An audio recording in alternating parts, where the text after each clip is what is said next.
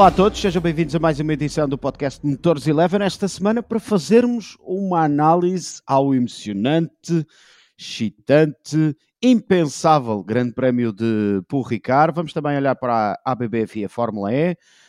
Eu e o Miguel vamos também falar um bocadinho sobre Fórmula 3, vamos falar sobre a NASCAR e sobre outros assuntos que achem uh, pertinentes. Nesta edição não temos connosco o Miguel e também o Sérgio Veiga, ainda assim o Miguel, porque esteve o fim de semana todo a fazer o ABB FIA Fórmula E, uh, deu-me aqui uma ajudinha uh, numa pequena análise à dupla ronda de Puebla, de sábado e também de domingo, e trocámos umas bolas também sobre a FIA Fórmula 3. Comigo estão sim, eh, nesta gravação live on tape, o João Carlos Costa e o Nuno Pinto. Meus senhores, sejam bem-vindos. E a pergunta que vos faço é mais ou menos a pergunta que vos faço ao domingo.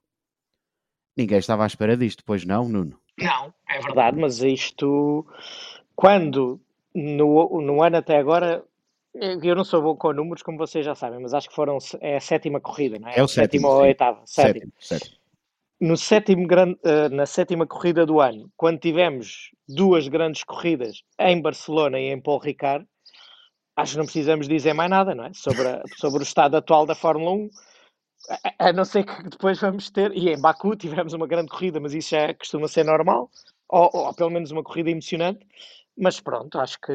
E tu, e tu eu lembro-me, tu estás-te a meter comigo também a dizer que este ano até Abu Dhabi vai ser bom e eu já não te contrario, porque isto, sem Paul Ricard temos uma corrida deste nível, acho que temos tudo para que o campeonato seja espetacular. E, e agora, previsão de chuva para a primeira da Áustria, acho que é mesmo só o que falta. É uma corridinha bem molhado, de início ao fim, ou ali misturado, para isto apimentar ainda mais, mas grande surpresa. Eu acho que foi uma grande corrida uh, em Paul Ricard. E, e, e, houve tudo. Houve luta pela vitória, houve luta pelo, pelo pódio, houve luta pelos segundos lugares, pelos o resto dos lugares pontuáveis, até houve luta pelo 12 e pelo 13 terceiro. foi uma grande corrida. É, uh, uh, diria que tu já estás com saudades de, de, França e por isso vais querer regressar a Paul Ricardo não tarda nada. Sobre, sobre a questão uh, do Abu Dhabi. Também não é preciso exagerar. é preciso exagerar. sobre a questão do Abu Dhabi, fazer aqui referência é de que os promotores do Grande Prémio do último da temporada já pediram uma alteração ao circuito, à configuração de circuito para tentar tornar o Grande Prémio do Abu Dhabi um bocadinho mais excitante, porque sabemos que é um daqueles circuitos onde raramente convida a ultrapassagem, a não ser na zona de, de Mas eu, eu, eu já agora, eu vi as alterações e acho muito boas. Mas eu já agora acho que era de deixar o, o circuito como está, só para experimentarmos e vermos se dava mesmo uma grande corrida ou não. Mas, eh, mas, mas em 2016, eh, na decisão do título entre o Rosberg e o Hamilton, a corrida não foi nada má no Abu Dhabi, porque havia um motivo de interesse suplementar. E, mas, mas acredito mas, que com estas alterações. Mas continuou, continuou a não haver ultrapassagens em não, 2016. Claro, claro.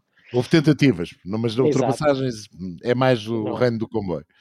Hum, Deixa-me dizer uma coisa sobre o, circuito de Paul Ricard. O Paul Ricard tem uh, o nome do senhor que inventou um pastis e de facto no domingo ofereceu-nos um conhaque de altíssima qualidade. Uh, o pastis é assim uma bebida pronto.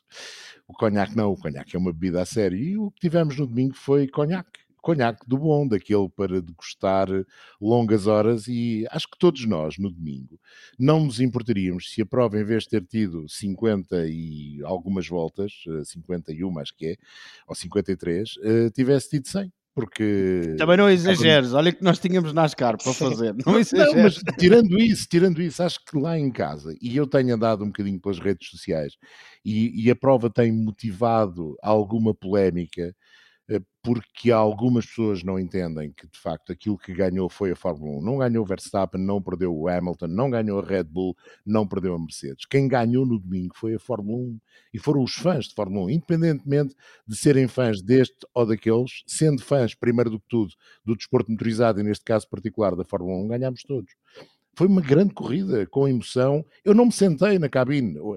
Normalmente é o Oscar Góes que não se senta No domingo fui eu que não me sentei na cabine, tem a importância que tem, mas demonstra bem aquilo que foi a emoção daquela hora e meia de prova. É, eu, eu não sei nada nem de, dessas bebidas que tu falaste, nunca experimentei, nem de, nem de redes sociais, só vou ao Twitter, como vocês sabem. Mas, mas é verdade que foi uma surpresa e foi uma surpresa boa para todos. E, e é daqueles momentos em que eu fico super contente de estar enganado, porque nós no início e, e tudo faria prever, dizíamos, pronto, isto ao fim da primeira volta está resolvido. Ainda mais quando ao fim da primeira volta as coisas mudaram e, e viu-se que não, parecia que não ia acontecer ali muita coisa, e depois temos uma corrida com, com aquelas uh, alternâncias todas, com ultrapassagens em pista, com duas estratégias diferentes a funcionarem. Acho que isto demonstra a validade da Fórmula 1 atual e a competitividade e acho que ficamos todos contentes. É claro que os fãs do Hamilton ficam menos contentes, os fãs do Verstappen ficam muito mais, ou da Red Bull versus Mercedes, não é? Mas é, isto é uma situação que se inverte em relação a um mês atrás, quando aconteceu Barcelona e tivemos os papéis invertidos. E, e esperemos que isto continue a alternar assim. Uh, acho, que, acho que é o que nós todos desejamos quando e, e, há aquela. Há muitas vezes acusam-nos de ser a favor de um ou do outro. Nós, é, eu, eu, fico, eu assumo, eu fico muito mais contente de ganhar o Verstappen agora porque o Hamilton tem vindo a ganhar e porque tenho, conheço melhor o Verstappen do que conheço o Hamilton. Mas o que nós gostamos mesmo é desta, é desta competitividade e desta alternância. Eu agora, para a Áustria, quero que a Mercedes ganhe, por assim dizer, não é? é para, para continuarmos a ter uh, competitividade e, e emoção. Este tocato lá das vitórias é o que todos desejamos e é pena serem só duas marcas. E não serem quatro ou cinco, mas este tocato lá, a dois, já nos deixa bastante felizes. E se nós continuarmos a ter 305 km a cada um dos fins de semana em que a decisão da vitória se faz, como aconteceu agora, a duas voltas do fim, ou melhor ainda, na última volta, eh, só tem a ganhar a Fórmula 1, só temos a ganhar nós, fãs, e aqui pomos-nos no papel de fãs e não no, no, papel de profissionais do métier, no papel de fãs, que nunca deixamos de ser. Só temos a ganhar como fãs. E acredito que depois esse ganho como fãs acabe por ter consequência na forma como nós uh, transmitimos o lado profissional das nossas vidas. Acho que as pessoas em casa gostam muito mais de nos ouvir, ver após e durante um grande prémio, como foi este uh, de França em Paul Ricard, do que uh, durante e após um grande prémio mais chato, sem grande emoção, onde à primeira curva da primeira volta ficamos mais ou menos a perceber que, a não ser que aconteça uma catástrofe, quem ganha é X. Sabes que isso não é bem assim, porque se dás emoção quando o Verstappen ultrapassa é porque és adepto do Verstappen e não gostas do Hamilton, se é o Hamilton. Mas pronto, para esses, elevensports.pt está lá tudo disponível e vão perceber quando ganha um, quando ganha outro ou quando ganha o, o outro piloto. Aqui a emoção uh, está lá. Porque é isso que nos Mas isso é normal, mas isso acaba por ser normal e tens que entender porque quem. quem ah, eu quem é entendo é perfeitamente do... e sim, muito sim, bem com isso, Nuno quem, quem, é fã do Hamilton, naquele momento em que vê o Max a aproximar-se e a passar, fica chateado e depois, e depois não, aceita, não aceita algum tipo de comentários da mesma maneira. Mas isso. Eu também e, estou chateado e, com os alemães porque mandaram-nos uma cabazada então, gigantesca no sábado e também estou chateado. E, e, e soube-me um bocadinho melhor a vitória da Red Bull no domingo por causa disso. também eu não, não, não escondo isso, é, também tem graça vê-los perder, não é? E especialmente depois do que nos fizeram no, no sábado à noite. Por isso, agora, agora passo, só espero que para a semana a gente não se importe que a Renault tenha um bom resultado, ou a Alpine. Era, era bom sinal da manhã, não é? Mas eu, eu, eu fazia aqui, um, fazia aqui uma, uma retrospectiva e se calhar o grande prémio mais aborrecido do ano, com menos de luta até ao final. Eu acho que sei qual é que vais dizer. Foi Portugal, não é? Pois foi. Mas é isso, foi Portugal, mas foi um grande prémio em que o vencedor ultrapassou os outros em pista, com, com, naquelas duas excelentes ultrapassagens do Hamilton. Por isso, fazendo um balanço, e não é isso que estamos aqui hoje a fazer, mas traz-nos à memória, tem sido um grande campeonato. Tem sido. Uh, Baku foi decidido um bocadinho antes, mas com um resultado completamente imprevisível e com aquelas ocorrências todas inesperadas. Uh, ah, ok, falta, falta Mónaco. Mónaco foi um bocadinho mais, mas já era esperado, não é? Mas, mas o Mónaco é... é... sempre assim, Nuno. Uh, é sempre assim, e até foi, até foi uma boa corrida e uma qualificação excitante e, e teve ali várias, uh, várias alternâncias e vários, várias nuances. Por isso é que acho que estamos muito bem e, e, e deixa-nos muito com perspectivas muito boas para o resto do ano. Sim, e sobretudo para estes dois grandes prémios que para aí vêm. Gostava uh, de voltar a focar um bocadinho em Paul Ricard, uh, porque a determinada altura eu, durante a transmissão, dizia os papéis poder-se-ão ter invertido, ou seja, aquilo que a Mercedes fez e aprendeu em Espanha e aquela que foi a estratégia da Mercedes em Espanha, provavelmente vamos ter a mesma estratégia da Red Bull, ou estamos a ter a mesma estratégia da Red Bull, que era quando o Max já estava eh, coladinho ao Lewis, a segunda paragem. Houve quem concordasse, houve quem não concordasse. Vamos ouvir Toto Wolff no debrief após o final da corrida. Car performance was good. I think we had the, the quicker car probably. We lost the race at the stop, um, thinking that we had enough protection against the undercut, which we didn't. And um, we had a we had a solid three second gap for to protect against the undercut, and that wasn't enough, as it as it looks. And from then on, we were we were on the back foot actually, and uh, the fight between the three. Um, um, the fight between the three cars was um, was in, was was um, intense at the front, and I think you then basically had to opt for for to continuing with the one stop or for, for the two the two stop was a danger for us because Perez was in the way. And uh, yeah, we got it wrong today. Pronto, falhámos hoje. Era a conclusão do Toto Wolff a dizer que a Mercedes perdeu a corrida ou que Hamilton perdeu a corrida na paragem nas boxes. Uh, e depois também a explicar uh, de que a estratégia de duas paragens não ia funcionar porque Sérgio Pérez em vez de ter dado um 3 para a Red Bull, podia ter dado um 2 para a Red Bull, pelo menos acreditando naquilo que eram os dados da Mercedes e neste debrief da corrida de Toto Wolff. Dizer-vos apenas que este certo está, está cortado para não estarmos aqui a perder tempo. O que é que eu quero dizer com isto? Um Toto Wolff muito, muito pensativo, muito cuidadoso nas palavras que estava a utilizar, inclusive a trocar mensagens durante esta resposta Uh, dizia ele que era mensagens com um dos pilotos, um, mas que aqui compilámos e juntámos tudo para não estarmos a, a perder mais tempo. Uh, há uma coisa que me fica um, aqui, fico aqui com a pulga atrás da orelha, que é ele fala em três carros, mas não eram quatro. Eram quatro. Uh, o Valtteri podia ter tido um bocadinho mais de participação na corrida e teve durante a fase inicial da corrida. Ele andou muito bem na fase inicial da corrida. Mas se calhar uh, depois. Não, uh, não uh, sobretudo o, o, problema do Valtteri até nem foi bem na forma como defendeu a posição do, do Hamilton face a Verstappen. Foi mais depois de como perdeu o terceiro lugar para Pérez, porque tinha ficado sem pneus ao defender a posição face a Verstappen e com um erro deu cabo dos pneus. E a partir daí teria uma corrida no final menos consistente e sem hipótese de dar de facto luta a Pérez e salvar pelo menos o, empate técnico, o primeiro, quarto para a Red Bull, segundo, terceiro para a Mercedes, não conseguiu. Eu acho que a chave, eh, e o, e o Nuno falou nisso no pós-corrida, e com razão, a chave esteve outra vez, tal como em Barcelona, em quem tinha o carro mais eficaz. E ficou também na, no tempo da volta de paragem nas boxes, mais o tempo da paragem das boxes, em que a Red Bull na primeira não faz uma grande paragem, mas na segunda faz, faz uma paragem à Red Bull, estamos a falar de Verstappen, e depois na volta a seguir. E, e aqui aplica-se um bocadinho também face a Hamilton. Hamilton no Arsus perde muito tempo depois de parar. Ao contrário de Verstappen, que perde menos tempo. E, sobretudo, a grande volta de Verstappen é a da segunda paragem. É aí que ele uh, não ganha posição, não ganha, mas fica mais perto daquilo que poderia ficar. E se calhar esse tempo ganho na volta de entrada e na volta de saída na segunda paragem foi suficiente para lhe permitir depois, uh, ganhando, ganhando, ganhando, indo sempre à procura de Hamilton, a duas voltas do fim passar Hamilton.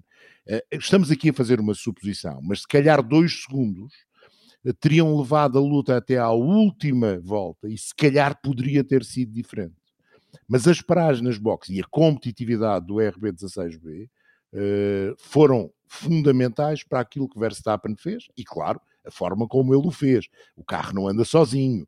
Ele erra na primeira curva, na primeira volta, e assume que erra, e com isso, se calhar estragou a hipótese de ter uma corrida tranquila, se calhar a corrida teria tido um outcome, um final diferente, e ao longo das voltas teria sido diferente, mas depois compensou eh, com uma excelente capacidade de pilotagem aliada a um carro muito interessante e a uma estratégia que resultou. Nuno, mas concordas com o Toto Wolff quando ele diz que a Mercedes tinha um carro mais rápido para este Não. semana? E depois Não. já vamos focar em Valtteri Bottas, porque há aqui duas declarações. Eu estava a ouvir as declarações e estava a ouvir o João e ao mesmo tempo estava a pensar em que concordo com o Toto Wolff no final da sua declaração, em que ele diz, erramos hoje, e erraram, mas uh, eu acho que esses erros têm justificações ou motivações. E não concordo nada quando ele diz que tínhamos o carro mais rápido hoje, porque isso eu acho que é evidente que não. E desmontando aqui estas duas partes, e concordo totalmente com a análise que o João fez do que se passou em pista, e por isso não tenho, não tenho muito mais a, a acrescentar, mas eu, eu ponho isto de, de, se vocês me permitem, de duas outras maneiras, que é a Red Bull tinha o melhor carro, mas trabalhou para isso. E eu acho que aqui temos que dar muito mérito à equipa e ao piloto, porque eu acho que uma das condições-chave da competitividade da Red Bull foi a decisão deles de, no sábado de manhã, irem para uma, um setup de menor asa. E esse setup com menos downforce, com menos apoio aerodinâmico, permitiu-lhes ter grande velocidade de, de, de ponta, o que ajudou claramente nas ultrapassagens, como se viu, mas foi uma decisão arriscada e que só foi possível porque o Verstappen se adaptou de imediato àquele setup.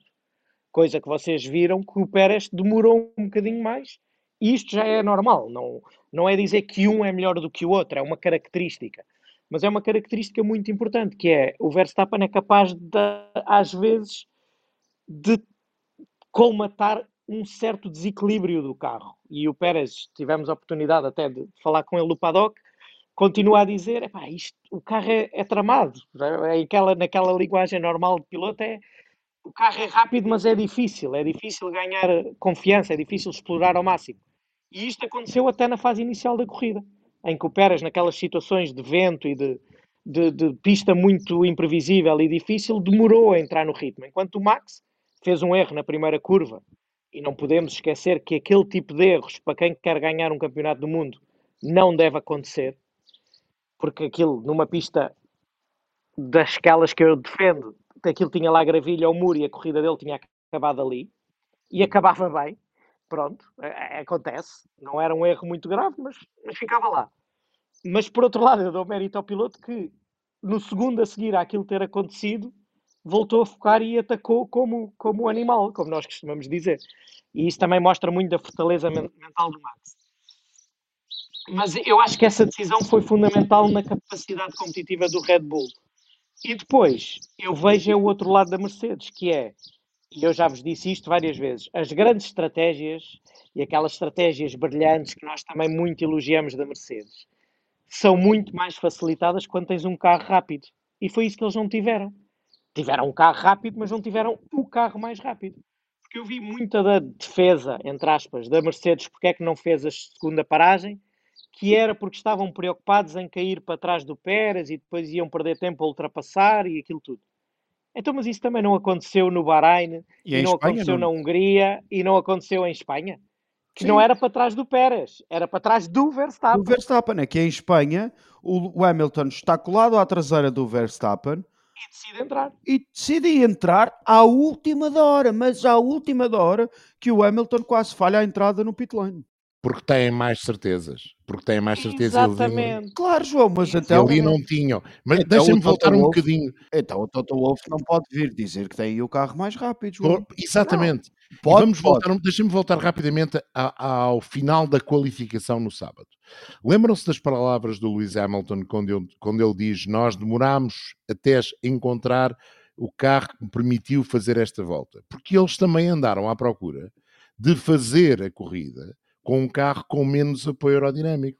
Mas não, não consegue. Mas não consegue. João, permitir fazer aquela volta é ficar a mais de dois décimos do tempo do Verstappen. Sim, mas nós pensámos bem, o Hamilton até à qualificação andou, aqui usando um Há termo um segundo um quase, a um segundo, a pastar, andou a pastar, andou a calendários, mas foi trabalhando e, e, essa capacidade também se deve ao piloto e à equipa. Eles andaram à procura daquilo que era não o, o melhor bem, mas o mal menor e descobriram claro. que aquele era o mal menor.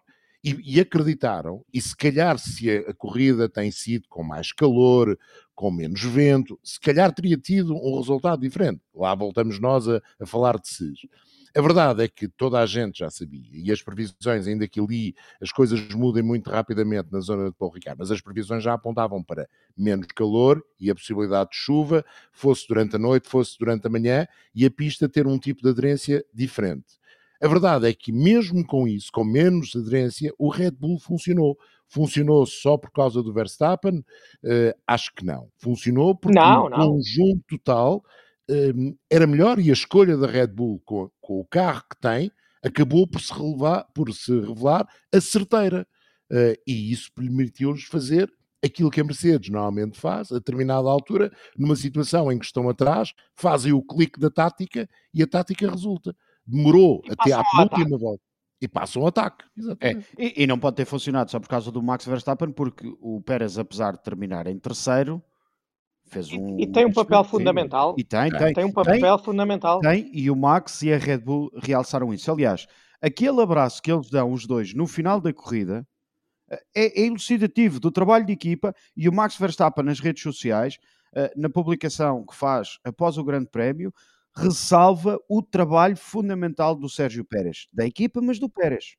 E percebes que é isto que também era preciso, às vezes, quando nós criticávamos, entre aspas, os estrategas da Red Bull, eles jogavam só com uma mão contra duas da Mercedes. E agora tem, tem, tem outro, outro piloto ali que, que os ajuda. O, e que tem um papel fundamental nisso, até para criar esta dúvida na Mercedes. A dúvida de Ai, não podemos ficar atrás do Pérez e do Verstappen, porque são dois carros para ultrapassar. Mas eles só têm essa dúvida porque sabiam que tinham um carro um bocadinho inferior. Porque senão eles não põem essa, essa questão da mesma maneira que a Red Bull não pôs. Acho que é por aqui.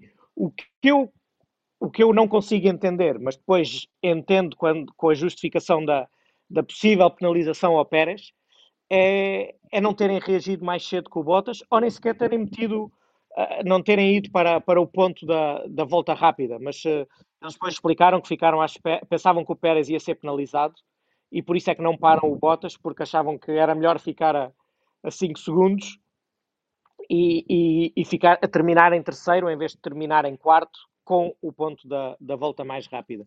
Mas, uh, mas sabes o que, é que, o que é que é engraçado? E isto são coisas fora da corrida, e eu gostava, ainda não tinha comentado isto convosco tu notas um, uma mudança de, de, de, confiança e notas uma mudança de, de ar até na, no paddock.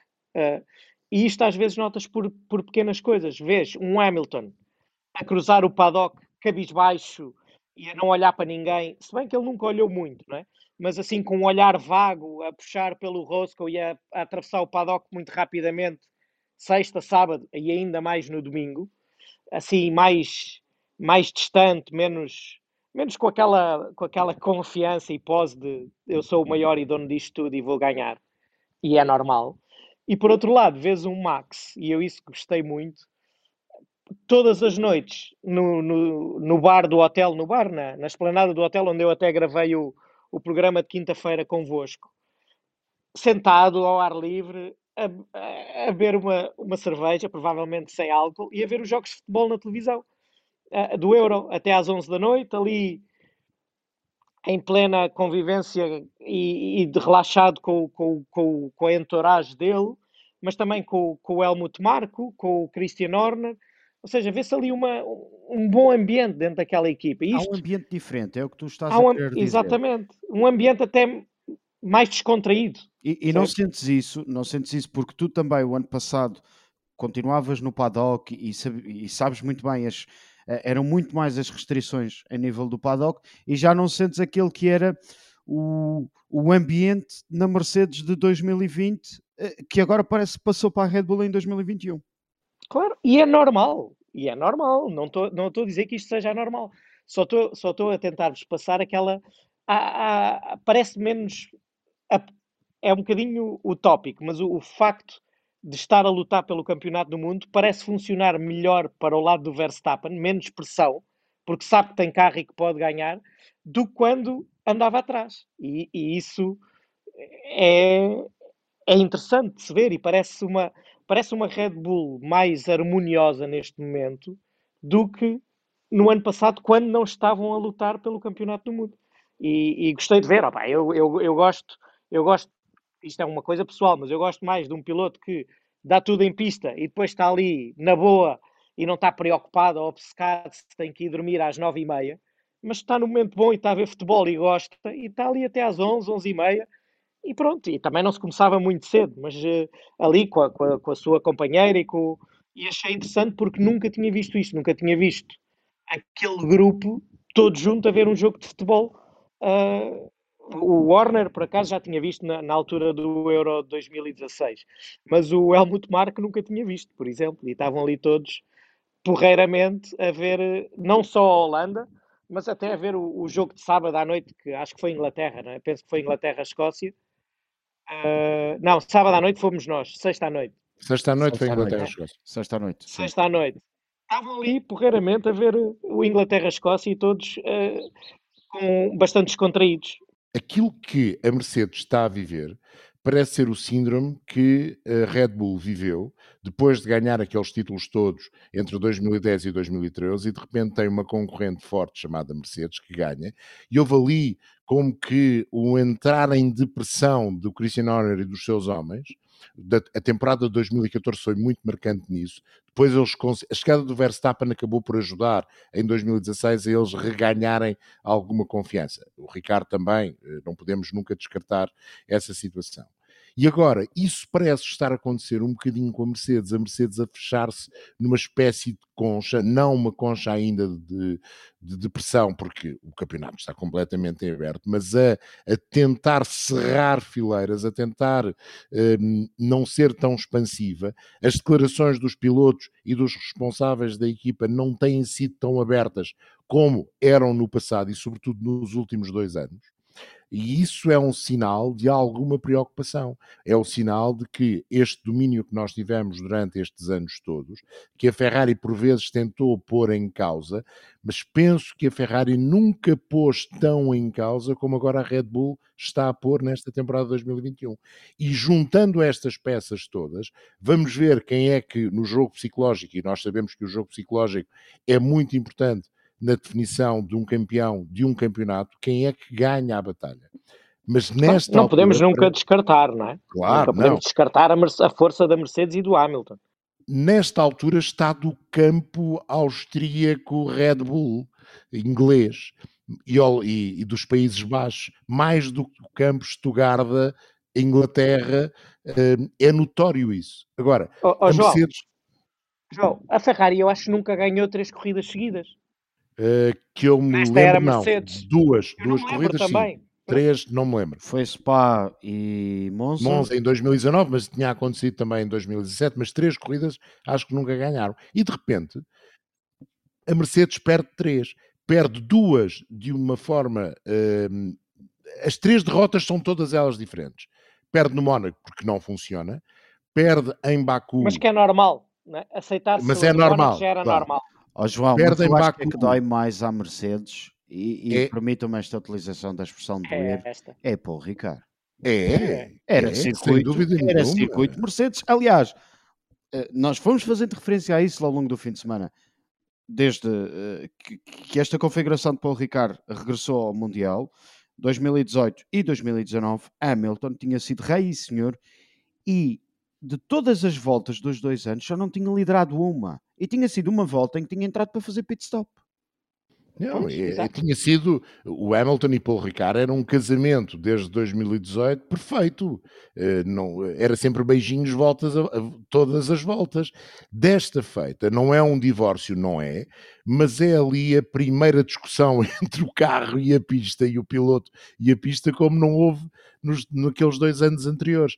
E se calhar não terem estado em 2020 está a custar um bocadinho à Mercedes. É interessante pensarmos que estas três vitórias da Red Bull acontecem em três consecutivas, acontecem em três pistas onde o campeonato não foi em pois 2020. É. Pois é. Pois é. Há causa e efeito aqui? Se calhar não há. É apenas uma coincidência, mas se calhar pode haver. Mas as coincidências, eh, por vezes, hum, existem e esta é uma delas. Olhem, antes de ir uh, ao tema Valtteri Bottas, porque há duas declarações uh, que eu gostava de partilhar convosco e com os nossos ouvintes. Uh, o Dr. Helmut Mark e o Christian Horner já podem começar a tratar da papelada para o Sérgio Pérez continuar na Red Bull. Correto? Eu, eu acho que eles têm a ganhar se fizerem isso. Até o Nuno há bocado estava a falar de uma coisa do Sérgio Pérez que é aquilo que ele um, leva para a corrida e aquilo que acrescenta é a indefinição para a Mercedes. E sobretudo, porque isto é um facto conhecido de toda a gente no paddock, o Sérgio tem sempre aquela capacidade de levar os pneus onde muito poucos conseguem ir. E, portanto, a Mercedes tem sempre que ter em conta, sobretudo nestas situações onde uh, acabará por haver mais igualdade de performance e até na forma como os carros uh, conseguem pôr os pneus a funcionar e os desgastam, a Mercedes passa a ter no Sérgio Pérez com um carro tão ou mais competitivo, um adversário que é preciso ter em conta, até na perspectiva de uma alternativa de tática.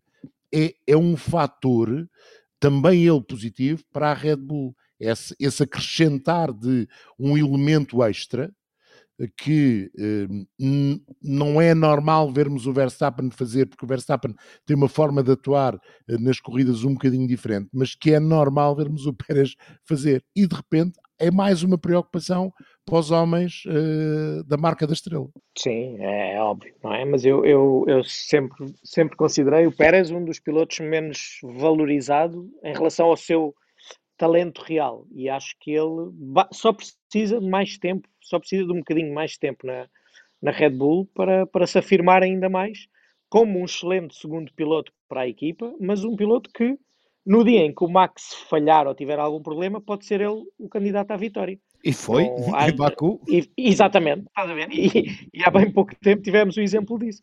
Agora, acho que a Red Bull só tinha a ganhar para este ano e para o próximo resolver isso já e dizer o Pérez, agora, já, no verão, a seguir às próximas duas ou três corridas, o Pérez está confirmado para mais um ano. E assim e depois não andarem a falar mais, não é? Se o, se o homem pois, tivesse exato. uma corrida mal, não, não virem logo apontar dedos. Epá, era resolver isso, era resolver isso e, e, acho que só lhes daria força para serem ainda mais uh, fortes candidatos ao, aos títulos mundiais. E isso pode trazer estabilidade emocional também ao Sérgio Pérez. Uh, embora a força mental destes uh, eh, 20 pilotos seja tremendamente forte, dá sempre um outro conforto em termos de preparação para, para o futuro.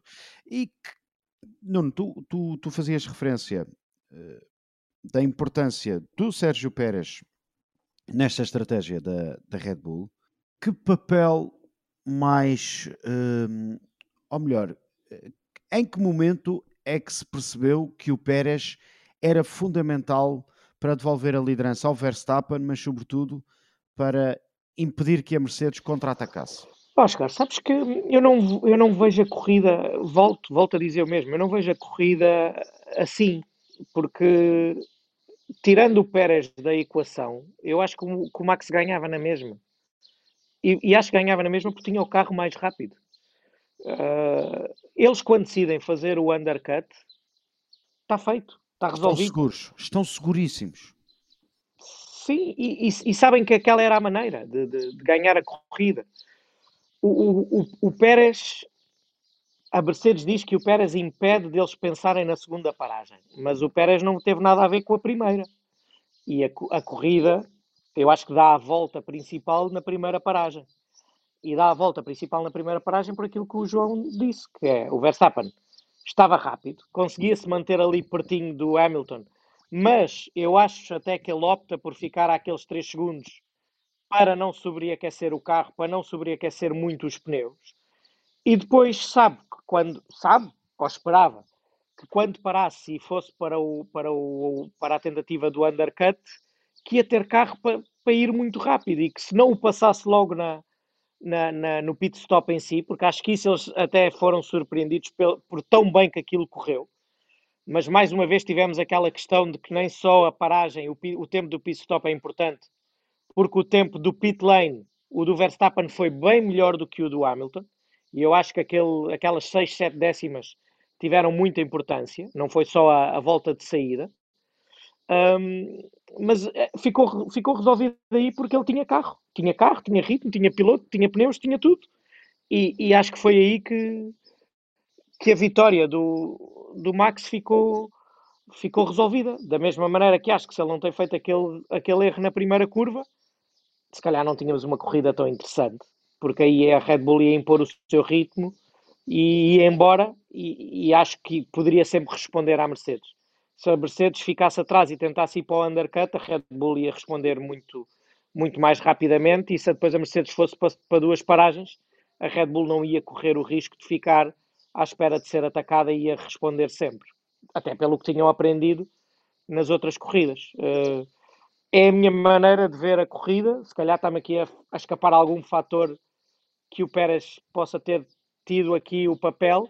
Agora acho pelo, por outro lado, a Red Bull jogou as cartas deles todas bem, que é quando o Pérez não mantém aquele ritmo no início, é até se adaptar bem ao carro, eles, eles cobrem todas as possibilidades ao deixar o Pérez em pista, aí é que entalam a Mercedes, porque ficam, ficam cobrem todas as possibilidades e, e aí sim é, é, importante, mas não, não vejo que o papel dele tenha sido fundamental para a vitória do Max. Foi fundamental para fazer o pódio.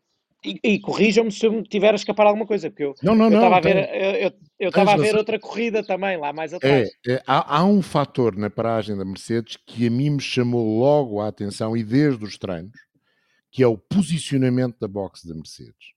Ser a primeira, não é? Ser a primeira. É uma manobra um bocadinho mais difícil, é mais redonda a manobra do que a entrada da box da Red Bull, que é mais reta, vamos chamar assim, para o momento da paragem. Os Mercedes tinham de fazer curva e contra curva, os Red Bull faziam curva e depois um kink, ok? E se calhar aí essas seis décimas podem estar na equação. Mas também, é também me que... disseram, eu, eu não vi, João, mas vocês viram. Uh, também me disseram que o Hamilton parece que demorou um bocadinho a arrancar quando o macaco desceu. Uh, não sei, epá, eu não tive a oportunidade de ver. Ligeiramente. Não me parece que seja aí, parece mais no movimento de paragem, na manobra propriamente dita. Oh, João, mas até o pit stop do Hamilton, em termos. Uh, o pit stop. Uh, há, há, há duas formas de ver o pit stop. Há só aquela paragem para a troca de pneus, em que colocam-se os macacos, eleva-se o carro, trocam-se os pneus. Sim. Deixa que é cronometrada pela, pela que é cronometrada, que é, cronometrada. Que é o prémio, o prémio da, da, do pit stop da HL. Mas é? o pit stop verdadeiramente começa na entrada do pit lane à saída do pit a lane. linha branca, a linha branca. E é, e é esse que eu digo que foram 7, 7 ou 8 décimas de diferença. 7 ou, 7 ou 8 décimas de diferença. Mas aquilo que é cronometrado, aquilo que é cronometrado, João, o Hamilton bate, ou melhor, bate, a Mercedes bate no, no primeiro, o no primeiro, primeiro pit stop do, do Verstappen por um décimo. 2.2 é. é. a paragem do Hamilton, 2.3 é a paragem do Verstappen. Eu acho que a paragem do Hamilton até fica abaixo dos 2.2, é 2.19. Eh, eu não vi ainda as contas oficiais, mas acho que é 2.19. Vem de acordo com aquilo que eu vos falava, que o conta não é, não é isso, o conta para a corrida é linha a linha, a parte da, da in-lap e da out-lap, evidentemente. E, essa, e eu concordo com o João, essa linha a linha, pit lane entrance, do, do, a saída do pit lane, pode ter a ver também com essa manobra. Eu não, eu não vi as paragens e não tive a oportunidade ainda de, de as rever, mas pode ter a ver com isso. Mas isso, pronto, é uma questão de que o campeão do, os campeões do mundo têm a primeira box, que normalmente é uma vantagem, e aqui se calhar em Paulo Ricardo não foi. Não é, não é. Uh, acontece, acontece. A, a, a, forma como o carro tinha de entrar para fazer o pit stop era claramente mais prejudicial à Mercedes do que, do que a todas as outras. Mas às vezes é, aquilo há muito mais detalhes. Às vezes a maneira como o piloto trava no limite para chegar aos 80 km hora, também há tempo ali. Só que esse tempo não é medido, porque esse tempo fica na, registado na outlap, não é, não é cronometrado, mas as equipas olham para isso. E, e durante os treinos, os pilotos são avisados se têm que melhorar isso ou não, em relação obviamente, ao seu companheiro de equipa apenas. Nuno, e aqui com a particularidade de ser 60, em vez de 80 é 60. É? Exatamente. É? Porque é um pit lane também um bocadinho mais. É a entrada, mais a entrada é um é muito, complicado. Muito, muito apertada. E pode estar aí o ganho também naquela, naquele S da entrada, que este ano ainda Sim. era mais complicada porque eles aumentaram o muro e, portanto, ficava ali menos espaço e pode-se perder e ganhar uma corrida naquele momento. Um toque ali eh, e ao fim uh, da corrida para, para o piloto. Vamos então a um dos, uh, não diria temas do fim de semana, mas um dos temas, pelo menos de domingo, e nós tínhamos prometido uh, no nosso pós-corrida, que está disponível também em elevensports.pt para os nossos assinantes poderem ver no serviço de on demand, está disponível no catálogo de on demand, tal como está o Grande Prémio e a qualificação do passado sábado. Nós tínhamos prometido que íamos falar sobre isto, que é aquelas comunicações rádio do Valtteri Bottas com o Ricardo Mosconi a dizer eu avisei-vos que este jogo de pneus não ia durar até ao final. Perguntaram a Toto Wolff no final da corrida o que é que ele tinha achado dessas comunicações rádio, que foram bem mais, bem mais, e aquilo foi uma pequena parte que veio cá para fora e foi filtrado. E a resposta de Toto é a seguinte: I loved it. Um, that he that he uh, speaks his mind now. And um, doesn't internalize. Uh, we still believe the one stop was the better strategy, but when fighting so strong um, after the stop, the tires we, we just we just stretch the tire, we just stress the tires too much to make it all the way to the end. Nós exigimos demasiado dos pneus, não sabemos cuidar destes pneus como o Sérgio Pérez. Resumidamente é isto, mas uh, Toto Wolff a dizer Gosto, gosto que o Valtteri Bottas se comece a soltar também na sua comunicação rádio. Valtteri Bottas, no final da corrida, fazia hum, desta forma uma análise ao Grande Prémio de Paul Ricard. Yeah, disappointing, you know. Um, at least got some points, which I haven't. I can't remember last time I got points, so that's something. But uh, I think could have been a lot more today as a team. I think we realized too late that uh, two stop was the winning strategy. And for me, in the second stint, you know, the last 15, 10 laps was, was like a nightmare. I had no front tires left, and the last 10 laps I could see the canvas on the, on the front left, and I was just hoping to get to the finish line. It was something I, I suggested. Foi algo que eu sugeri e a parte que está cortada da resposta de Valtteri Bottas é ele a dizer, mas não vou falar mais sobre isso, vamos uh, falar internamente. Ainda assim, Valtteri Bottas a dizer a deixar aqui uma espécie de far para a equipa. A estratégia de duas paragens era a estratégia ganhadora, até porque as minhas 10 últimas voltas foram uh, sofríveis, demasiado sofríveis, porque já não tinha pneus à frente. Nuno e João, deixo-vos para comentarem quer as declarações do Toto, quer as declarações do Bottas e a prestação e se um, ehm, o Valtteri Bottas é o elo mais fraco. E o elo mais fraco é se a Mercedes provoca essa, essa situação. Ou seja, sabemos que, ou dá-nos a ideia de que a voz do Bottas não é a mesma do Lewis Hamilton dentro da equipa. Deixa-me ser eu a começar, Nuno, e depois contraria-me que acho que, vais, que me vais contrariar. Mas o que é que eu tiro disto tudo? Eu faço a pergunta ao contrário. É notório que o Valtteri, nas reuniões de preparação da corrida, pôs em cima da mesa, por aquilo que tinha sentido do desgaste de pneus, que as duas paragens se calhar eram mais eficazes. Eu não estou a dizer que as duas paragens davam a vitória à Mercedes. Aliás, já falámos sobre isso. Mas ele quis levar para cima da mesa essa hipótese. E quando ele tem aquela declaração no rádio, abertamente, eh, de tal maneira que lhe pedem até para ele ter mais calma e concentrar-se na corrida, ninguém me ouviu quando eu disse que eram duas paragens. Tradução literal. Tem a ver, de facto, com ele a dizer: se fosse o Hamilton e dizer que duas paragens era uma boa solução, ou uma hipótese a termos em conta, se calhar lhe tinham dado ouvidos. E porquê que isso acontece? É culpa da Mercedes ou é culpa do Valtteri?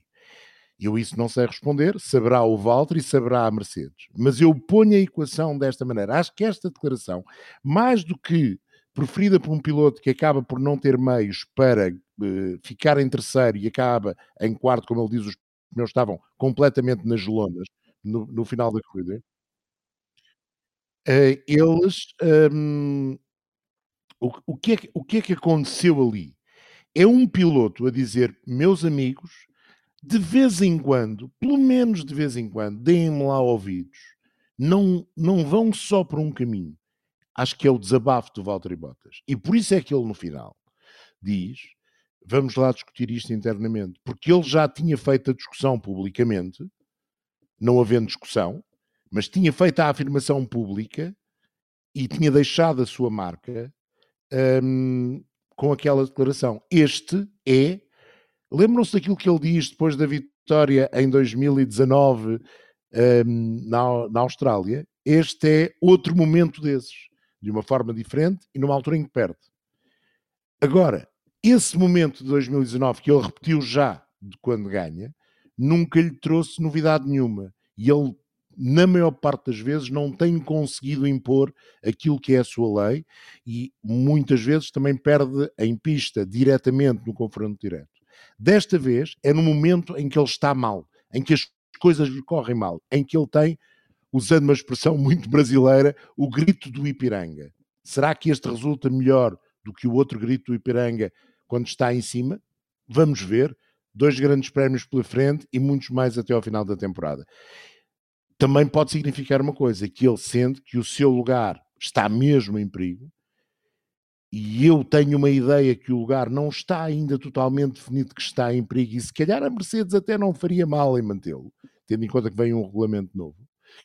Mas uh, também pode ser isso. É um piloto que deixou de ter, uh, como é que eu hei de dizer, deixou de ter uh, paninhos quentes, porque já sabe que vai ser descartado. Uma das duas coisas é, mas cabe agora ao, ao Valtteri mostrar isso grande prémio, grande prémio daqui para a frente e vamos acreditar que o fará de uma maneira melhor para ele do que fez os gritos do Ipiranga quando ganha. Ok, olha, não te vou contrariar porque estou de acordo contigo, por isso queria pôr isto aqui noutro prisma, que é porque eu gostava, acho que o Toto Wolff não podia dizer de outra maneira, não é? Até para manter a harmonia da equipa não podia responder de outra maneira. Eu gostava era de saber qual, era, qual seria a resposta do, do Toto se o Valtteri tivesse imposto a sua vontade e tivesse ido para duas paragens, uh, contrariando a, a, decisão da equipa. E isso é que eu gostava de saber se ele depois também ia responder que loved it, não é? Que adorou, que adorou. Era essa parte que eu gostava de saber. Mas o que é que, o que, é que está aqui em causa? Eu acredito, primeiro, falta-nos ouvir muitas das comunicações. Aquelas que nós ouvimos são interessantes, mas podem ser tiradas de contexto, não é? Eu estou de acordo contigo que dá a sensação de quando ele diz ninguém me ouviu e isto era para duas paragens, se deve estar a referir que já o tinha tentado impor ou sugerido desde a reunião de estratégia antes da corrida, mas também pode ser durante a corrida. Eh, mas estou mais no teu lado. Acho que aquilo já vinha atrás e ele depois foi tentando reforçar essa ideia durante a corrida. O que nos falta aqui saber é quais são exatamente as regras internas da Mercedes. A estratégia tem poder absoluto? Temos ideia que sim, sim. Por, pelo que aconteceu noutras ocasiões. Por outro lado, inteiramente de acordo contigo, se fosse o Hamilton a dizer, se calhar tinham olhado para aquilo com outros olhos mas também já tivemos exemplos de, de momentos de, de, corrida na Mercedes em que uh, os estrategas se sobrepuseram à ideia do Hamilton. Hum, por isso, resta saber aqui se haveria mesmo essa margem ou não, até em termos contratuais.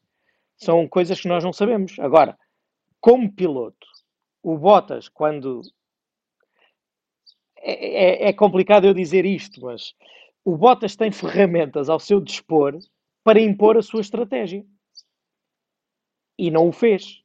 Continuou ali um bocadinho subserviente à decisão estratégica da equipa. Agora, isto aqui é fácil falar de fora, eu não sei exatamente como é que são os, o chamado rules of engagement, não é? As regras de, dentro de cada equipa. Mas o, o, as equipas estão preparadas, em geral, eu não tenho conhecimento absoluto dentro da Mercedes, mas as equipas estão preparadas e há botões no volante para isso e há, há, há a possibilidade de um piloto decidir entrar sem avisar a equipa no último momento, até por um, por um toque, por um furo, por uma má sensação no carro. Por isso, o Bottas podia ter entrado, podia ter tomado a decisão.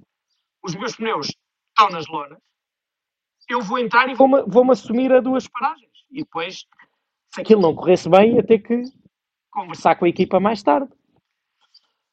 É, é difícil, não é? É difícil, é. mas ele podia ter feito isso. Há, há, outra maneira de fazer isso, que é começar a andar um bocadinho mais lento.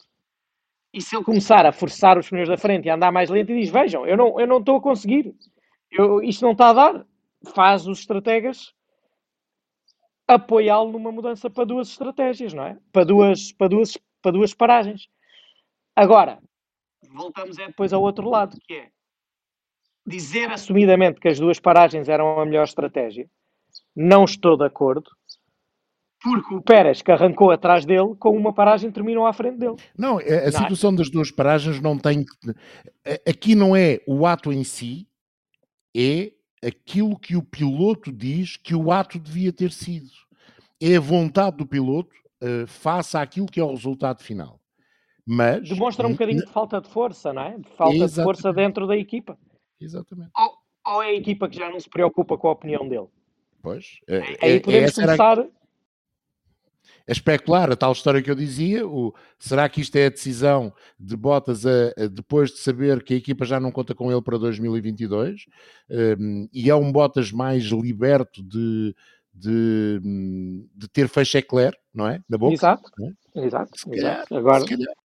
Há mil e uma coisas. Agora, foi interessante aquela comunicação rádio, um, como têm sido, e por falar em comunicação rádio, aquelas batalhas entre os responsáveis das equipas e a direção de corrida, que têm trazido um lado que nós sabíamos que acontecia, mas não, nunca tínhamos vi, uh, ouvido a forma como se faz aquela troca de palavras entre a direção de uma equipa e a direção de corrida. E foi interessante, aquelas dos treinos, do, dos limites de pista e das bananas, Sim. foi muito interessante. Uh, porque isso também faz parte do jogo. Claro. E é um jogo que nós não vemos jogado, só quem está dentro é que vê o jogo. E que acontece desde a Fórmula 3, por exemplo, sim, e é, sim, era, sim. é uma parte interessantíssima das corridas. E já agora, já que saltaste já para esse tema, totalmente de acordo com a direção da corrida desta vez, da minha parte. As bananas não eram para ser tiradas, e quando eles disseram que não tiraram, nunca mais ninguém lá foi. É? Durante a corrida ninguém teve problemas. Sim. Mas nós dissemos isso, é aquilo era forçar a barra. Andem lá, tirem lá isso, claro. Eu, eu, eu, não, eu não ouvi, não é? Porque durante as eu sim, nem sim. sempre vos consigo ouvir. Mas aquilo, quando eu comecei a ouvir aquelas queixinhas, ok, é caro e, e, e é chato e tem que reparar os carros. Mas se em vez de bananas fossem muros, eles também não iam lá e, e ainda estragavam mais. Não é? Por isso achei aquela discussão uh, um bocadinho ridícula. Mas, mas, é engraçada. Mas é, mas é engraçado, e para nós que estamos a ver a transmissão, acrescenta alguma coisa. E o, e o que é engraçado no meio disto tudo é que a Fórmula 1 sempre foi um desporto rico, e desde que há tetos de gastos, tornou-se um, um desporto de pedinchas. Agora toda a gente quer fazer barato. De repente descobriram na Fórmula 1 que é possível fazer corridas sem ser, epá, não interessa não, nada. É preciso mas, uma asa nova, 300 mil trocos. Sim, mas, mas, mas ó, João, o que é engraçado é que tu não ouviste na quinta à noite ou logo no, no, no, na sexta de manhã, todas as equipas a dizer: Ah, isto pode causar problemas. Não. Houve um que foi fora e danificou, essa equipa reclamou. As outras caladinhas. Quando o carro Exato. deles foi lá, ah, pois é, olha, a verdade, para nós também não estamos de acordo com aquilo. E isso é que é a parte engraçada do egoísmo de cada um, de cada piloto, de cada equipa. Essa é a parte, parte gira da coisa. E, e, vermos a Mercedes e a Red Bull a pedinchar, a pedinchar, isto está a custar caro. Isto é caro. Sim, é e essa é a, parte, é a parte boa de, de agora termos estas comunicações entre as equipas e o Michael Massi uh, na transmissão, parecendo que não, também dá-nos aqui um bocadinho de ajuda naquelas que vão sendo Olha, jogos é, bastidores. É, sabes que é, essas são tão interessantes como não servem para nada os outros gráficos. É as duas coisas. Fazem uma coisa boa e fazem uma coisa absolutamente escabrosa. Já descobriste que... os 100% ou não? Não, a parte disso, vamos ainda a uma coisa mais óbvia. Eu, eu, se não estou em erro, a 25 minutos do final, o pneu do Hamilton estava a 10%. Sim, não é? Sim, é verdade. Acabou a quanto? Acabou, terá acabado a quanto? A menos 30%? Não, aqueles 10% são sobre os tais 100% de eficácia que nós também não sabemos qual é. É completamente absurdo, mas vindo de quem vem, já não, já não me espanto. Tu já acreditas em tudo? Pois, já, já, já, já. Já trabalhaste com ele diretamente. Só para fecharmos aqui a análise a este grande prémio de Paul Ricard, e já vai longa, já vai bastante longa, já vai com mais de 50 minutos só a análise aos só quatro para, primeiros. Para os dois primeiros, não é? Só, para, só, só para, as para, as duas equipas da frente. McLaren com um checkmate perfeito este fim de semana. Poderia ter sido o checkmate perfeito também para Alfa Tauri, mas Yuki Tsunoda não deu a uh, contribuição. McLaren está no ponto, por assim dizer. Está aí num fim de semana que num fim de semana de homenagem a, a um dos seus fundadores e um dos seus uh, elementos mais importantes, acho que foi bonito.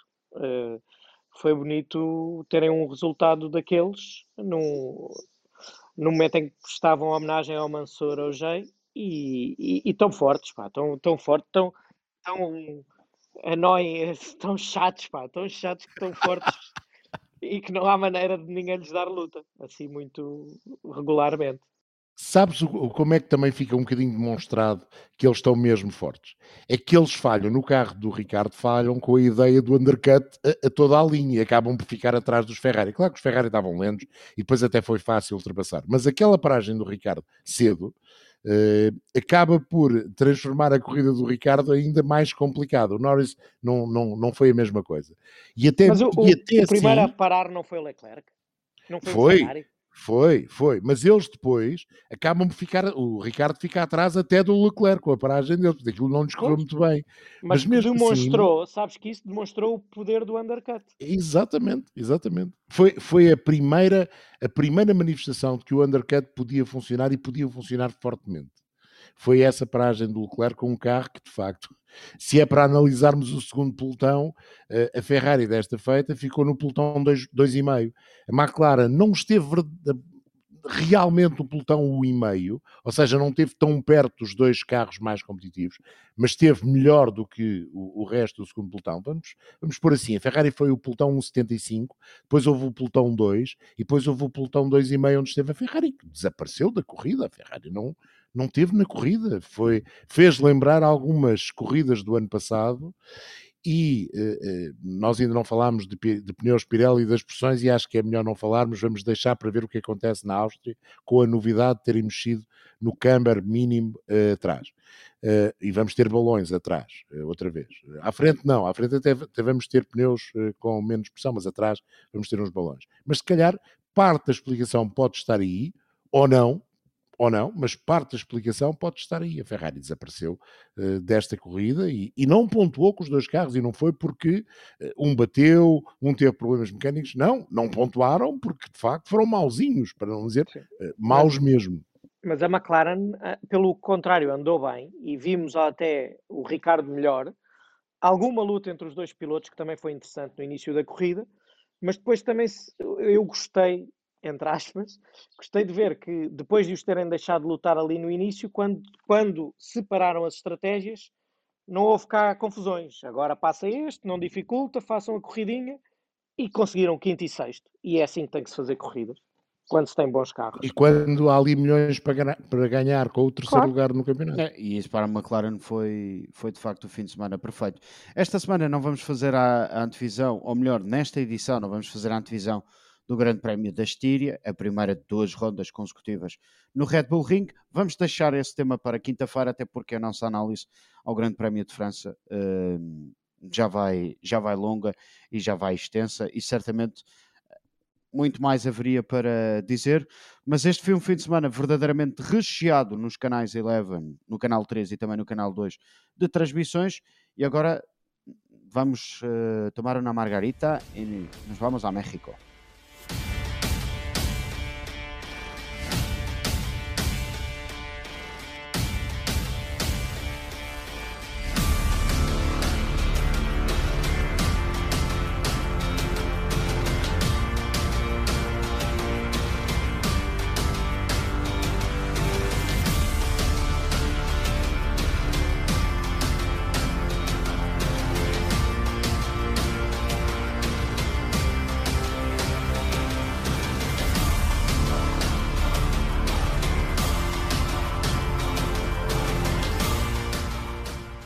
Lucas de Graça no sábado e Eduardo Mortara no domingo, na dupla ronda do ABB FIA Fórmula E em Puebla, no México. Miguel, e uh, do México, uh, uma coisa parece evidente. Pascal Verlaine não quer nada com o México ou o México não quer nada com ele, porque no sábado foi o que foi, no domingo, uma penalização. É verdade. Uh, Pascal Verlaine tem uma certa malapata com o México, uh, exatamente na proporção inversa que Lucas Di Grassi tem um amor eterno com o México. Um, ehm, se recuarmos há dois anos, Pascal Verlaine liderou uma corrida de princípio a fim. Era a única pole position que ele tinha na carreira. Tinha sido há dois anos na cidade do México. Liderou essa corrida de princípio a fim e a cerca de 100 metros da meta ficou sem energia, não ficou classificado e ganhou a Lucas Di Grassi. No sábado, Pascal Verlaine cortou a meta como vencedor e foi desclassificado. Lucas de Graça, que vinha em segundo, ganhou a corrida. Portanto, uh, se para um é um caso de ódio, para o outro é claramente um caso de amor. Ontem foi uma questão diferente, foi um, apenas um... Ele utilizou o, o fan boost de forma inapropriada e acabou por ter eh, esses 5 segundos que o fan boost normalmente tem eh, de bónus para, para quem utiliza, neste caso foram-lhe retirados, esses 5 segundos foram-lhe adicionados ao tempo e com isso ele caiu de segundo para quarto, perdeu um pódio uh, por tudo o que foi o fim de semana, era muito merecido na pista, mas uh, como eu disse ontem também, as regras são para cumprir. Eu posso concordar ou não com a desclassificação no sábado, acho que é demasiado duro para o piloto um erro da equipa de não indicar ou não nomear os, os pneus, penalizar diretamente o piloto. Eu acho que poderiam-se ter retirado os pontos à equipa, poderia-se ter aplicado uma multa à equipa. Ele não ganha nada com, com a questão uh, uh, que leva à desclassificação, não lhe dá benefício nenhum em termos de andamento, não lhe dá mais performance no carro, portanto, acho que acaba por ser de certa forma um bocadinho injusto para ele, mas as regras são iguais para todos e, portanto, não cumpriu, é desclassificado. E de facto, Pascal Verlaine teve algum azar no fim de semana em que foi um dos melhores.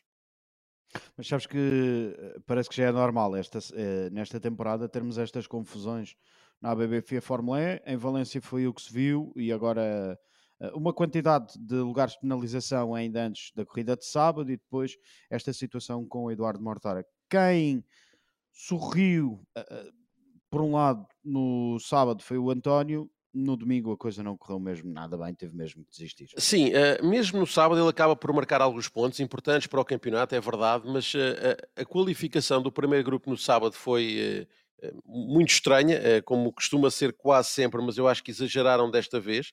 E só não foi pior para Mitch Evans porque era o primeiro desse grupo e para o António porque teve a sorte de que um, era o Robin Frintz que estava imediatamente à sua frente e que poderia naturalmente estragar-lhe a volta, e o Frins falha a primeira travagem, e ao falhar a primeira travagem o carro uh, alarga um bocadinho e permite ao António fazer a tesoura naturalmente, ele fez a ultrapassagem de uma forma muito natural e acabou por, eh, dessa forma, ficar ali com alguma margem para o Mitch Evans, mas foi uma tensão tremenda e aquela qualificação não correu bem. Ainda assim, ele acabou por, na corrida, conseguir minimizar os estragos, marcar alguns pontos. Teve também uma dificuldade na primeira ativação do Attack Mode, foi outro dos problemas do fim de semana. Eu ontem vi na corrida Sebastian Buemi uh, a entrar para a zona de ataque muito mais por fora do que o António tinha feito no sábado e o dele ativou e o do António não tinha ativado. Mas isso uh, são as vicissitudes destas questões do ataque mode que também por vezes são, são um bocadinho estranhas. No domingo não, no domingo para o primeiro grupo a qualificação foi ainda mais dramática. Eles levaram ao extremo o, o não... Um, facilitarem o irem todos verdadeiramente juntos. Um, o último piloto do grupo entrou para a volta de qualificação a 4 segundos e era o António. Estavam todos muito agrupados e foi uma qualificação catastrófica. Ele saiu muito atrás, nunca conseguiu uh, andar para a frente, nunca conseguiu estar em posição de se aproximar dos pontos. Foi muito cedo às duas ativações de attack mode, que foi algo que muitos dos pilotos optaram por fazer, e depois no final cometeu um erro na curva 7, deu um toque numa corrida que já estava estragada, que não ia passar muito daquilo, um, e acabou por uh, perder eh, uma corrida que, enfim, não tinha pontos para lhe dar, portanto, o resultado no global foi o possível em termos de contas de campeonato, não foi muito mal, porque a concorrência à sua volta também não marcou muitos pontos. Uh, de quem chegou no grupo da frente uh, ao México, Frins saiu a zero do fim de semana, o António marcou 8, Mitch Evans marcou 6, De Vries marcou 2, Stoffel Van Dorn marcou 6, portanto ele, dos pilotos que estavam ali à volta, foi o piloto que marcou mais pontos. O problema foi que René Rast marcou 21, 19 no sábado e no, no domingo, e sobretudo Eduardo Mortara fez um total de 40 pontos e assumiu a liderança da corrida. Mortara teve um fim de semana fantástico, pódio na, no sábado ao ser terceiro, vitória na corrida de domingo e uma vitória maiúscula, quase sempre a controlar a corrida, uma grande prova para o Suíço da Venturi, que deu a segunda vitória à equipa e a sua segunda vitória, eh, ambas com a Venturi, a outra tinha sido em Hong Kong em 2019, mas foi uma extraordinária corrida e um extraordinário fim de semana para Mortara, que dentro de três semanas vai para Nova Iorque agora como líder do campeonato. É isso. Uh, o ABB FIA Fórmula E regressa no fim de semana de 10 e de 11 de julho em Nova York. As horas vão ser mais ou menos as mesmas uh, desde este fim de semana, já que as corridas foram à noite, horário de Portugal Continental, no sábado e no domingo. Miguel, nós este fim de semana andámos a dividir entre várias disciplinas. Tu fizeste a Fórmula 3 e fizeste também a FIA Fórmula E. Eh, eu, esta semana, tive mais sorte do que tu, porque fui da Fórmula 1 à Fórmula 3. E aí, é, ganhaste, esta semana ganhaste tu. Fizeste três, três competições e eu só fiz duas. E também tive direito a umas bandeirinhas. Olha, o nosso fim de semana foi recheadíssimo e então, em termos de Fórmula 3, que corridaços que nós tivemos. Para já, a qualificação de sexta-feira a ficar marcada pelaquela situação com o Arthur Leclerc, mas para mim, não sei se concordas, para mim é, não é o piloto do fim de semana porque são três corridas e três corridas dá pano para muita manga. Mas é um dos pilotos do fim de semana. Vê-se a corrida número 2. Porquê? Porque terminou a primeira corrida, partiu de último, de trigésimo para a primeira corrida, de sábado de manhã, que ainda foste tu que fizeste que por acaso foi resolvida na última volta com o Alexander Smoliar, uma vez mais, a vencer a primeira corrida. Uh, o Arthur Leclerc termina em 12 os 12 primeiros invertem a grelha para a corrida da tarde, a corrida que já foi o que fiz, e o Arthur Leclerc conseguiu controlar. E depois voltou a sair de trigésimo, óbvio, na corrida do domingo, ehm, de onde o Frederick Vesti partiu da pole, e foi o Jack Doan quem conseguiu sorrir. Mas este fim de semana em Paul Ricard nestas três corridas foram corridas, não concordo? Sim, completamente. Para quem diz que Paul Ricardo não dá boas corridas, uh, não, já se calaram todos. Não viu, não viu claramente as corridas da Fórmula 3, porque foram belíssimas corridas com muitas ultrapassagens. Uh, por exemplo, uh, os pilotos foi muito equilibrado, ao contrário do que é norma, por exemplo, se olharmos para o que tinha sido em Barcelona, Denis Auger tinha feito 31 pontos na terceira corrida ao ter sido o Paul Sitter ao vencer a corrida e ao fazer a volta mais rápida, mas não marcou pontos na segunda, em que tinha sido muito muito atrás e só marcou e três pontos na primeira e saiu de lá como líder do campeonato com 34 pontos. Esta semana foi bem mais homogéneo, eh, bem como Vitor Martins, que conseguiu dois pódios no sábado, duas corridas fantásticas para o Luz ao francês, que hum, conseguiu, uh, saindo de muito atrás, na primeira corrida ele saiu de décimo para terminar em terceiro, na segunda corrida voltou a sair décimo para terminar em terceiro, na, na corrida número 3 não lhe correu tão bem, a corrida número 3 acabou por sorrir a, Jack Doohan, que foi o piloto que marcou mais pontos no fim de semana, marcou 37 contra 36 de Vitor Martins e as contas do campeonato ficaram agora muito equilibradas entre os três primeiros. Denis Auger tem 66, Vitor Martins 60 e o Jack Doohan 58, porque caiu um pequeno aguaceiro antes da corrida começar, era uma chuva muito ligeira. Eu, quando comecei a ter imagens em direto pelo Ricardo, estava a chuviscar, nem sequer era uma chuva muito forte, era uma chuva que daria provavelmente para os, para os pilotos optarem por ir até de slicks, mas uh, quando já estavam a caminho da grelha ou a preparar-se para vir para a grelha, começou a chover de facto com muita intensidade, a pista ficou rapidamente com muita água e toda a gente saiu de pneus de chuva e viu-se na, na grelha, a corrida foi atrasada também uns minutos, viu-se um, as equipas a fazer pequenas alterações na afinação uh, dos carros ao nível uh, dos amortecedores e da, suspensão, a amolecer um bocadinho a suspensão para a pista molhada. E parece-me que houve algumas equipas que foram um bocadinho otimistas mais, ou seja, acharam que ia estar mais tempo a pista molhada, que ia, ao voltar a chover, ou que a pista ia ficar molhada toda a corrida, e amoleceram demais. E o que é certo é que parou de chover, a pista começou rapidamente a secar, e embora ninguém tenha parado para trocar pneus, porque quando a linha de trajetória ficou a pedir pneus slicks, já não havia voltas suficientes que justificassem uma paragem, porque a paragem na Fórmula 3 demora muito tempo, pois para além de terem que fazer a via das boxes, é, é um mecânico por roda, não estão habituados a fazer trocas de pneus durante a corrida, como acontece na Fórmula 1 e até na Fórmula 2, embora na Fórmula 2 às vezes também não corra muito bem, mas um, não havia necessidade de parar, mas notou-se que havia carros que estavam mais eficazes devido à afinação que tinham.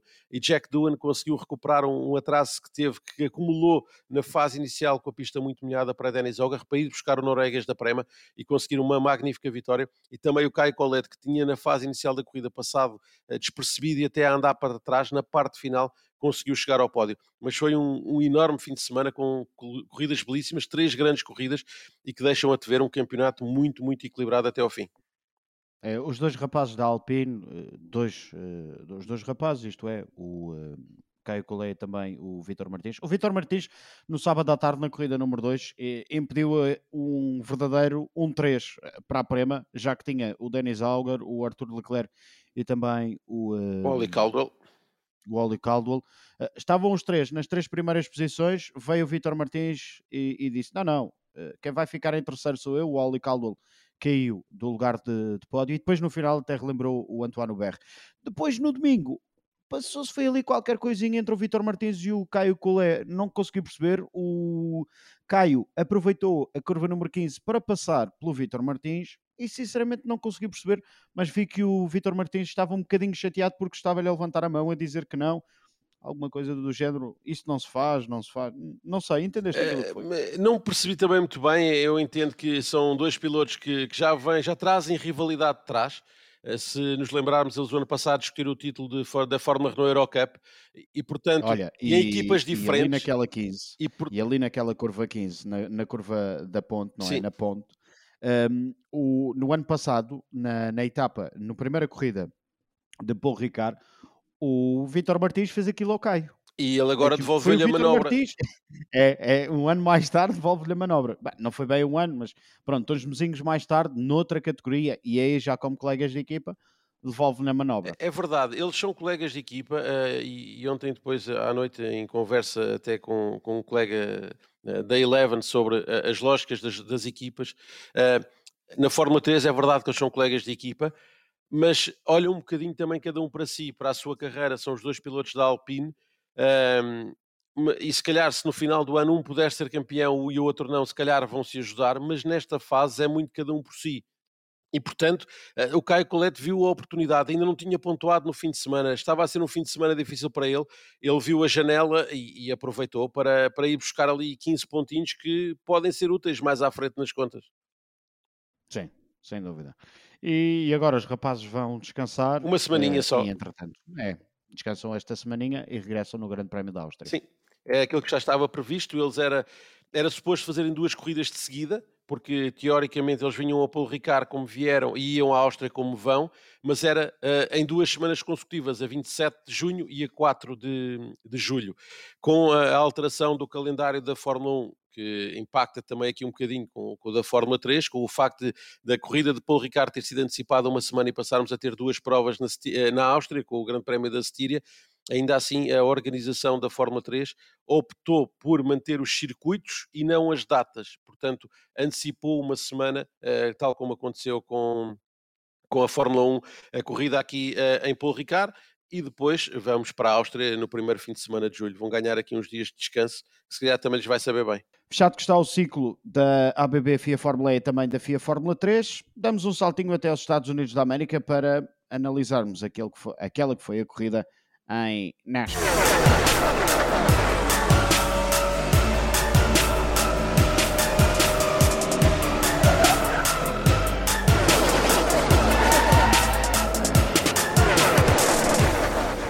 Kyle Larson, quem mais eh, poderia ser? Kyle, Kyle, Kyle, Kyle. Vezes 4, 4 vitórias, 3 corridas pontuáveis, vitória também na All-Star Race.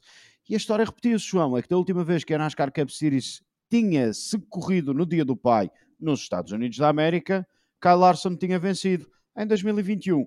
Não poderia ser diferente. Está num momento de forma excepcional, Kyle Larson, e a prova se calhar, e não sei se concordas comigo, é quando ele faz o pit stop antes do final do segundo segmento e ainda ganha o segundo segmento. Há, há, há outra razão. É, é, quando nós, no final da corrida, começamos a ter dúvidas se ele tem ou não combustível para ir ao final.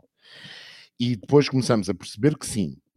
E que o segundo classificado ganha a toda a gente, menos ao, ao piloto que está na primeira posição. E o piloto, eh, lembrem-se, para quem viu a corrida das declarações do Kyle Larson, e dizer que foi lá fazer um peão de um lado da bancada porque estava muita gente, e depois veio fazer peão ao outro lado da bancada, que era para toda a gente ter direito ao peão. Ele quis dizer, meus amigos, para quem duvidava que este carro tinha pouco combustível, está aqui a prova que não tinha.